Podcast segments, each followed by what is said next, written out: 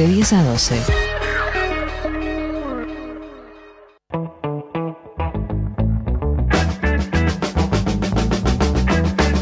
Bien, siendo las 10 y 31 minutos, tenemos del otro lado a un periodista y politólogo eh, muy conocido. Les recomendamos mucho escucharlo los domingos en Futurock. Eh, está del otro lado Gabriel Sued. Gabriel, ¿nos escuchás? ¿Qué tal? ¿Cómo les va? Sí, los escucho bien. ¿Qué tal? Buen día. ¿Cómo arrancaste el sábado? Y acá, eh, tratando de descansar un poquito más, pero igual este, ya estoy laburando para el programa de mañana. Bueno, buenísimo. Bueno, Gabriel, la primera pregunta que te quería hacer es, eh, ¿qué pensás que pasó el domingo? ¿Qué pensás que, que pasó con el voto? ¿Qué pensás que había mucha confianza eh, de los dos lados de que se iba a ganar? Eh, ¿Cómo la viviste? ¿Cómo la viste y cómo viste eso, los resultados? Me parece que hubo como una suerte de espejismo el 22 de octubre porque el crecimiento de masa y el estancamiento de Milei dieron lugar a análisis que, que hacían pensar que la elección iba a ser más pareja. Finalmente el oficialismo se, se encontró con un cachetazo electoral que se explica en, en los números este, de, de la economía, en el 140% de inflación, en el crecimiento de la pobreza, que eso quizás que hacía más previsible el resultado, porque desde el 83 para acá todo gobierno que aumentó la pobreza perdió las elecciones, y era extraño que, no pasara esta vez también. Y además, bueno, la, oposición, que era una oposición dividida el 22 de octubre, pasó a ser una oposición unida. Esa eh, fusión eh, les, les salió bastante bien. Eh, la mayoría del electorado es verdad que quería un cambio de gobierno. Y bueno, este, se terminó consolidando Javier Milei como eh, la, la expresión de, ese deseo mayoritario de los argentinos. Y mm, sumado a eso, no había elecciones provinciales que pudieran hacer mover eh, el aparato. Y no me refiero a este, cuatro o cinco punteros eh, con actitud clientelar, sino que cuando se juega eh, el cargo desde el gobernador hasta el último concejal, eh, la dinámica electoral cambia. Hmm. Claro, y ya es adelantándome un montón porque ni siquiera arrancó Milei todavía su gobierno, pero muchos hablan de que, bueno, existe también la posibilidad de que el tipo, eh, bueno, he escuchado como que, no sé, empiece a rematar ahora empresas públicas, eso Mm. le dé, digamos, un fortalezca de alguna forma la- las reservas y que haya una falsa bonanza económica eh, durante su gobierno y pueda tener la posibilidad de reelegir, ¿no? ¿Ves algo así? ¿Posible? Es verdad que es irnos muy adelante, pero yo me pregunto, sí, por la viabilidad política de- del gobierno de Milei. Y mm, quizás podemos ir un poquito este, más acá y no al, al 2027, pero sí pensar en el 2025, que va a ser muy necesario eh, si Milei quiere eh, darle viabilidad política a su gobierno, es ganar las elecciones de, de medio término. Claro. Y ahí me pregunto, y, y- y lo investigué un poco, fui un poquito para atrás, de ver cómo fue el gobierno de Menem. Que Menem gana las elecciones del 91, aplicando un programa parecido. Eh, él venía de gobernar ya dos años y medio, porque arrancó antes, en el 89, arrancó a- en julio del 89, entonces eso le dio un poco más de tiempo para eh, aplicar su programa, que en realidad al principio fue una continuidad de, la hiperinflación de Alfonsín.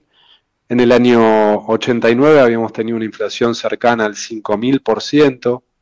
En el año 90 seguimos con una inflación del 2.300%. Y en el año 91, ya con la ley de convertibilidad funcionando desde abril del 91, la inflación bajó por debajo del 100%. Y eso para un país que venía de tasas altísimas y de un caos social eh, y bueno, un descontrol total con saqueos en las calles, fue considerado como algo muy importante porque cambió toda la dinámica.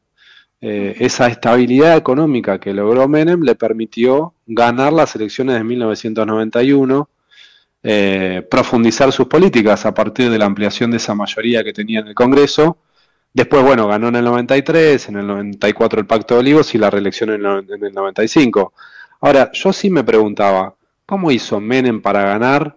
Aplicando venta de empresas este, públicas, despidos masivos, aumento de, del desempleo, en esos primeros años también aumento de la pobreza.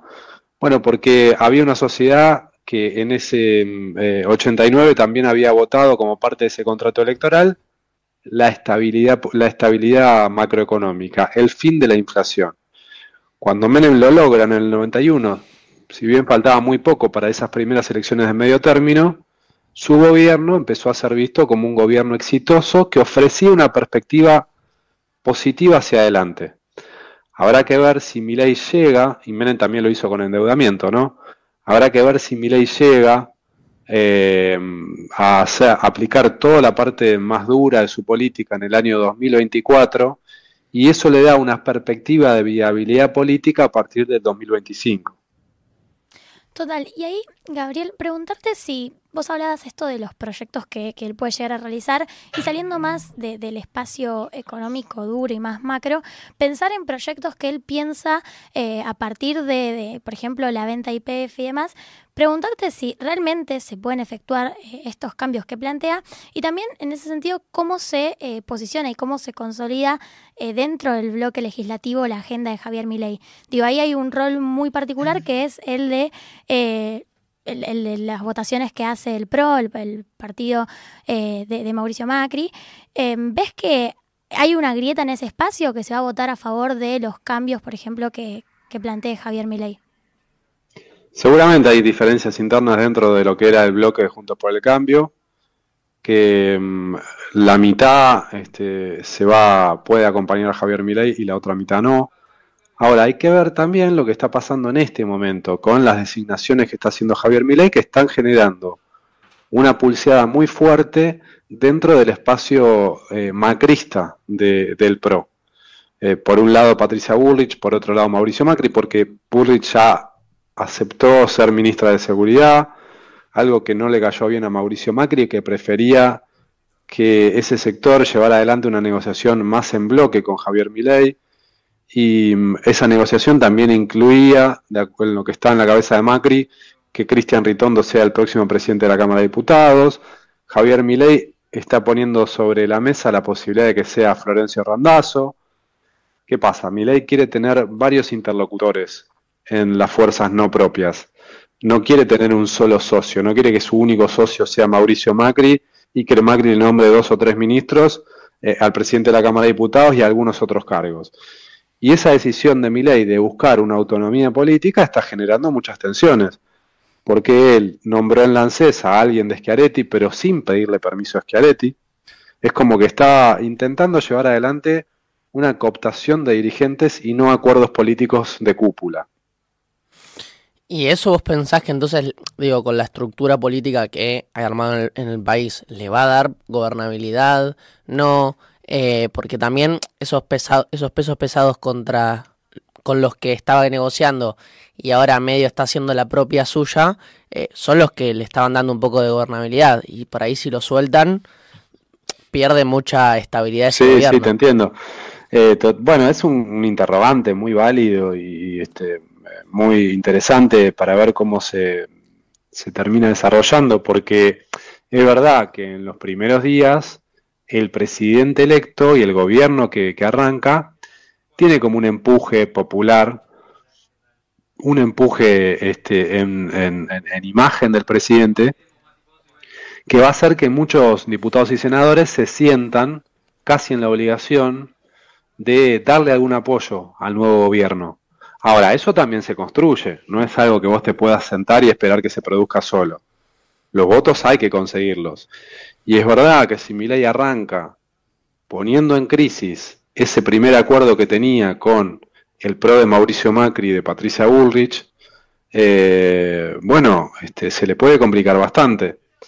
Habrá que ver cómo junta los votos y habrá que ver también, ojo, cómo hace Mauricio Macri y sus diputados para decir, las políticas que está proponiendo mi ley son las que yo quería, pero como no me dio los cargos que yo pretendía, le voy a votar en contra. También va a estar en un aprieto Macri. También mi ley tiene alguna posición de, fortaleza relativa para pisarle el acelerador ahora y buscar eh, esos apoyos legislativos. Lo que pasa que esa popularidad del presidente del nuevo gobierno dura poco si vos no lo tenés eh, sustentado en una estructura política más estable. Si vos no lográs eh, ciertas lealtades que duren en el tiempo más allá de los resultados. Hmm. Gabriel, ahí lo otro que se me venía a la cabeza es una de las cosas que están hablando con respecto a la gobernabilidad, a las reformas que quiere, que quiere hacer Javier Milei eh, y que salió a, a, como plantearla a la población civil Mauricio Macri que tienen que defender, es esto que algunos autores, eh, no sé, se me viene a la cabeza Ezequiel Adamovsky o eh, como, como, personas referentes que hablan mucho de esto, que están generando un caldo de cultivo para conflictos sociales entre las personas eh, muy amplios.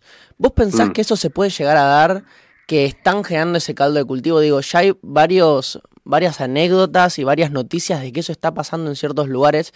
¿Pensás que eso se puede masificar, que puede crecer, que hay un cierto aval para eso? Es interesante ver, eh, tratar de entender qué votó la sociedad. ¿La sociedad votó un ajuste? Yo creo que sí. Ahora, en general, la, idea es que ese ajuste no te va a afectar directamente a vos. Y ahí hay que ver qué pasa con aquellos que votaron a mi ley dentro de algunos meses. Cuando el ajuste los afecte directamente, cuando aumente el boleto de colectivo y de tren, eh, cuando este, la nafta también sea impagable, hoy subió IPF ya un 10%, eh, cuando realmente se te empiece a complicar y a todos se les empieza a complicar, hay que ver si se sostiene esa división y que mm, y si hay algunos que defienden al presidente pese a todo y si eso genera un enfrentamiento o si ya mi ley cae en la impopularidad total y entonces ahí ya no habría tanta división y polarización micro de, de, enfrentamientos personales por este el digamos el desarrollo del gobierno de Milei. No lo sé si se va a producir eso o no. Eh, es verdad que el, modelo populista, y en esto estoy incluyendo a Mirei, digo como esquema teórico, ¿no? Apuesta a la división de la sociedad entre buenos y malos eh, y a, un, a, una conexión del líder por encima de las instituciones con esa masa. Y Milei va a intentar construir eso, de él contra aquellos que se oponen eh, a los cambios y va a intentar traccionar a buena parte de la sociedad detrás de, esos, de esas reformas. Y eso sí puede generar enfrentamientos. Lo que digo es que, en todo caso, eso sería un escenario exitoso para Javier Miray, que haya enfrentamientos y que él sea el que lleva adelante esas reformas tan eh, discutidas. Digo que si no le sale bien y que mm, eh, si realmente todos sentimos eh, el ajuste en nuestros bolsillos personalmente, bueno, ahí me parece que este, ya no vamos a estar tan enfrentados y, la mayoría va a estar de acuerdo en que los efectos son negativos. Total. Bueno, estamos hablando con Gabriel Suárez, licenciado en Ciencias Políticas por la Universidad de Buenos Aires y también periodista. Gabriel, una cosa más que te quería preguntar para ir cerrando esto tiene que ver con algo que vos venías hablando de eh, la posibilidad de que Milei suelte el pie del acelerador y pueda desprenderse de incluso referentes como Mauricio Macri. Te pregunto, si eso no sucede, ¿qué rol crees que juega concretamente el expresidente? Todavía no se sabe porque eh, está ahí Macri viendo qué le toca. No, no lo digo solo en cargos, qué le toca como qué rol va a tener Milei eh, tuvo ese pacto de Acasuso, este, le dio a Macri un lugar preponderante, lo recibió muchas veces, pero me parece que la clave pasa por esto que yo les decía, saber si le sale bien a Milei esto de diversificar sus socios en, esta, en este intento de ampliación de su base política que está haciendo, o si Macri queda como un socio de privilegio. Hasta ahora Milei está intentando que Macri sea un socio más porque los que están cerca a Macri te dicen, ojo que Toto Caputo, el, que va a ser ministro de Economía, hasta ahora, de lo que se sabe, no es una designación de Macri. No responde a un acuerdo político Milei-Macri, sino que es alguien que Milei convocó personalmente sin pasar por Macri. Y Patricia Burrich lo mismo. Patricia Bullrich eh, la convoca Milei sin la autorización de Macri. Entonces, si el acuerdo es en bloque y si Macri hubiese sido el único interlocutor de Milei, el papel de Macri sería uno. Ahora, si Milei lo deja fuera, ya dependerá más de los resultados, ¿viste? Cuando en un, no sé, en un equipo de fútbol, si los resultados se dan, el vestuario está tranquilo. Ahora, cuando empiezan a, venir las derrotas, ahí necesitas una cohesión política que quizás mi ley no tenga si no se asegura algunas lealtades. Bueno, muchísimas gracias Gabriel por eh, estar acá acompañándonos con nosotros y respondiendo varias de las preguntas que, teníamos pensadas. Te agradecemos por eso. Eh, estuvimos hablando con Gabriel Sued, licenciado. Gracias a ustedes, un beso grande. Gracias. Bueno, muy, muy buena entrevista. Vamos a después repetirla en nuestro Spotify, que siempre les recordamos que pueden escucharla por ahí. Gabriel Suel, licenciado en Ciencia Política por la Universidad de Buenos Aires y periodista, nos acompañó. Y ahora tenemos otro llamadito más. Vamos a estar con. Vamos a escuchar un tema antes. Ah, vamos a escuchar un tema. El 38 de Divididos.